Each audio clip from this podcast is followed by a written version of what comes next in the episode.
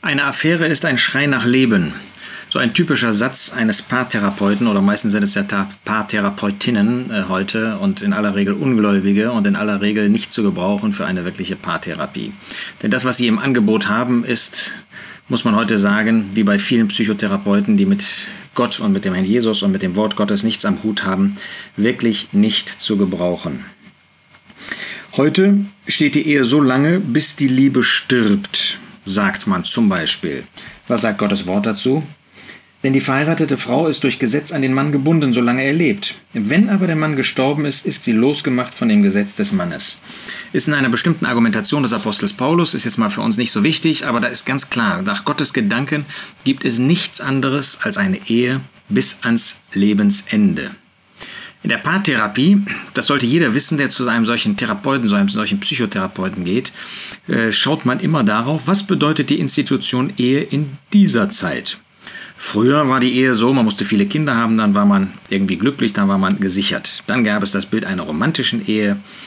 Heute geht es in der Ehe in Beziehungen um Identität, also ein Begriff Identität, der uns leider auch im christlichen Bereich immer mehr begegnet und äh, verfremdet wird auch unbiblisch benutzt wird.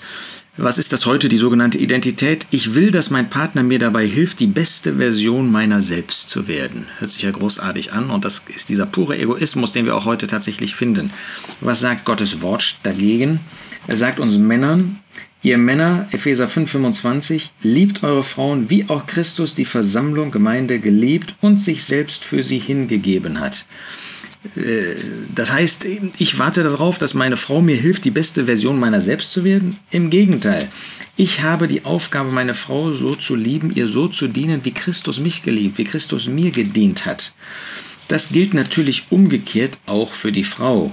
Äh, das wird zwar bei dem Mann öfter gesagt, muss man leider sagen, dass wir offenbar dieses Problem stärker haben als eine Frau, aber es wird eben auch der Frau gesagt, wir lesen das in Titus 2, da sagt der Apostel Paulus den älteren Frauen, dass sie die Jüngere, Jüngeren lehren sollen, unterweisen sollen, ihre Männer zu lieben. Das heißt, diese Liebe, diese Hingabe, dieses hingebungsvolle Dienen gilt dem Mann und der Frau. Es geht eben bei der Ehe gerade nicht darum, das Beste für mich rauszuholen, sondern das Beste für meinen Ehepartner zu bewirken. Ja, und da muss man dann sagen, ähm, dass wir in der heutigen Gesellschaft, leider auch in dem christlichen Bereich weit davon entfernt sind.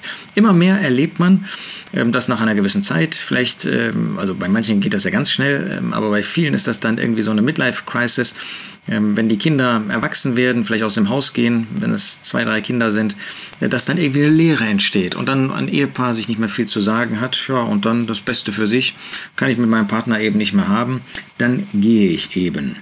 Früher war das eben so, dass die Frauen ökonomisch abhängig waren von den Männern und deshalb natürlich auch nicht gehen konnten. Das ist heute anders und auch im christlichen Bereich. Immer mehr Frauen arbeiten, gläubige Frauen. Und ich will gar nicht in Abrede stellen, dass es bestimmte Lebenssituationen gibt, vielleicht auch ähm, Orte gibt, wo das nicht anders möglich ist, obwohl ich immer wieder auch erlebt habe, dass Gläubige, die äh, zufrieden sind mit dem, was der Herr ihnen gegeben hat, eben diesen Weg nicht gegangen sind und das zum Segen war, zum Segen für die Ehe, zum Segen für die Familie, zum Segen auch für die örtliche Versammlung, die örtliche Gemeinde, das örtliche Zusammenkommen. Nun, was erlebt man in der, Part, der sogenannten Paartherapie? Und wir erleben das in dem seelsorgerlichen Hirtendienstbereich leider auch dass es sogenannte Seitensprünge gibt. Das ist natürlich ein furchtbares Wort, weil es ähm, ein Euphemismus ist, ja, weil es total, ähm, wie soll man sagen, in einer kleinen Weise das ausdrückt, was in Wirklichkeit los ist. Das ist in Gottes Wo äh, ähm, Augen und nach Gottes Wort Ehebruch, das ist Hurerei. Markus 7, 1. Korinther 5, das ist ein sündiger, ein böser Zustand. Es ist zu befürchten, ähm, dass das unter Christen viel, viel häufiger vorkommt, als wir uns dessen bewusst sind und auch als das zugegeben wird. Das ist ja im weltlichen Bereich schon so, dass man das nicht zugibt und hofft, dass das irgendwie ähm, nicht herauskommt. Ähm, und im christlichen Bereich ist das leider auch der Fall. Äh, immer mal wieder bekommt man das dann im Nachhinein mit, was da passiert ist. Und äh, kein Wunder, dass die Ehen nicht gesegnet sind, dass die Familien nicht gesegnet sind, dass die örtlichen Zusammenkommen nicht gesegnet sind, weil so viel Sünde vorkommt und eben auch da. Man kann nur sagen, wenn du so etwas getan hast, geh sofort so schnell wie möglich, erst natürlich zu dem Herrn, aber dann auch zu einem verantwortlichen Bruder, einem verantwortlichen gläubigen Mann in der örtlichen, äh, im örtlichen Zusammenkommen, der Verantwortung trägt, der auch ähm, Einsicht in Gottes Wort hat. Ähm, denn du kannst diese Frage nicht alleine klären. Du kannst es nicht einfach dem Herrn bekennen und dann ist die Sache gegessen. Im Gegenteil, die Versammlung Gottes ist betroffen. Das, die Heiligkeit des äh, Hauses Gottes, der Versammlung der Gemeinde ist betroffen. Und das kannst du dann nicht mehr alleine regeln. Aber mit einem solchen Ehebruch, ja, der einmalig begangen ist, ist durchaus nicht, wie das Wort äh, vermitteln könnte, die Ehe ein für alle Mal zerstört.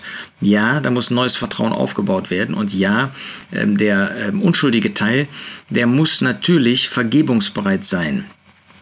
Äh, und nein, wir können bei weitem in, äh, den, in vielen Fällen nicht sagen, äh, der unschuldige Teil, der ist verantwortlich dafür. Natürlich kann ich als ähm, Teil der Ehe, wenn ich mich verweigere, wenn ich mein Leben nicht ähm, äh, zeitlich auch einsetze für meinen Ehepartner, ob Mann, weil ich ja im Beruf total aufgehe oder auch Frau, ähm, weil ich eben andere Interessen habe, dann kann ich natürlich die Ehe belasten. Aber das berechtigt ja erstens nie jemanden, einen solchen Schritt zu gehen und zweitens, ähm, ist das in vielen Fällen gar nicht der Fall. Es wird dann immer unterstellt, ja, ja, der andere, der hat schon seinen Anteil daran. Kann ja auch sein, und bis zu einem gewissen Grad wird das so sein, aber ist das bei uns allen so, dass wir ja äh, unvollkommen leben, auch in der Ehe. Also lasst uns diese Dinge auch nicht kleinreden, was jetzt ähm, eben diesen Ehebruch betrifft. Bekenne das dem Herrn. Das wird dir früher oder später, wird dir das ja, das ist auch schon wieder viel zu ähm, lustig ausgedrückt, auf die Füße fallen. Das wird, das ist in Gottes Augen ist das etwas Furchtbares, wenn ich sowas begehe. Ähm, wir sehen das bei David, ja, ähm, diesen ähm, Ehebruch, den er begangen hat, dass er da sogar in eine Ehe reingegangen ist. Ähm, und für Gott ist das keine Kleinigkeit. Am schlimmsten wäre es, wenn das erst vor dem Richterstuhl des Christus geklärt würde. Dann hätte das die tragischsten, die weitreichendsten Folgen.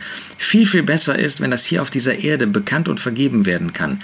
Ähm, selbst wenn deine Ehe dadurch erschüttert wird. Das ist mit Sicherheit der Fall, ähm, aber gibt es immer Wege zurück. So, und jetzt komme ich zu der Paartherapie. Ähm, Im weltlichen Bereich, wenn du einen äh, Psychotherapeuten hast, selbst im christlichen Bereich heute ist das, naja, da muss man eben auseinandergehen, wenn es nicht mehr geht. Ja, wenn, noch nicht mal, wenn ein, ein äh, Ehebruch vorgekommen ist, sondern wenn man sich halt nicht mehr versteht, irgendwann bringt es nicht mehr, zusammenbleiben zu wollen. Und das ist völlig im Widerspruch zu Gottes Wort. Nein, Gott möchte, dass die Ehepaare zusammenbleiben. Natürlich, Gott hat gesagt, wenn Hurerei vorkommt, Matthäus 19, ähm, dann ist in Gottes Augen die Ehe derart angegriffen, ähm, dass der unschuldige Teil frei ist, danach auch noch einmal zu heiraten, nicht der schuldige Teil. Ähm, aber es ist doch nicht der erste Weg, den der unschuldige Teil geht, dass er jetzt versucht, aus der Ehe rauszukommen.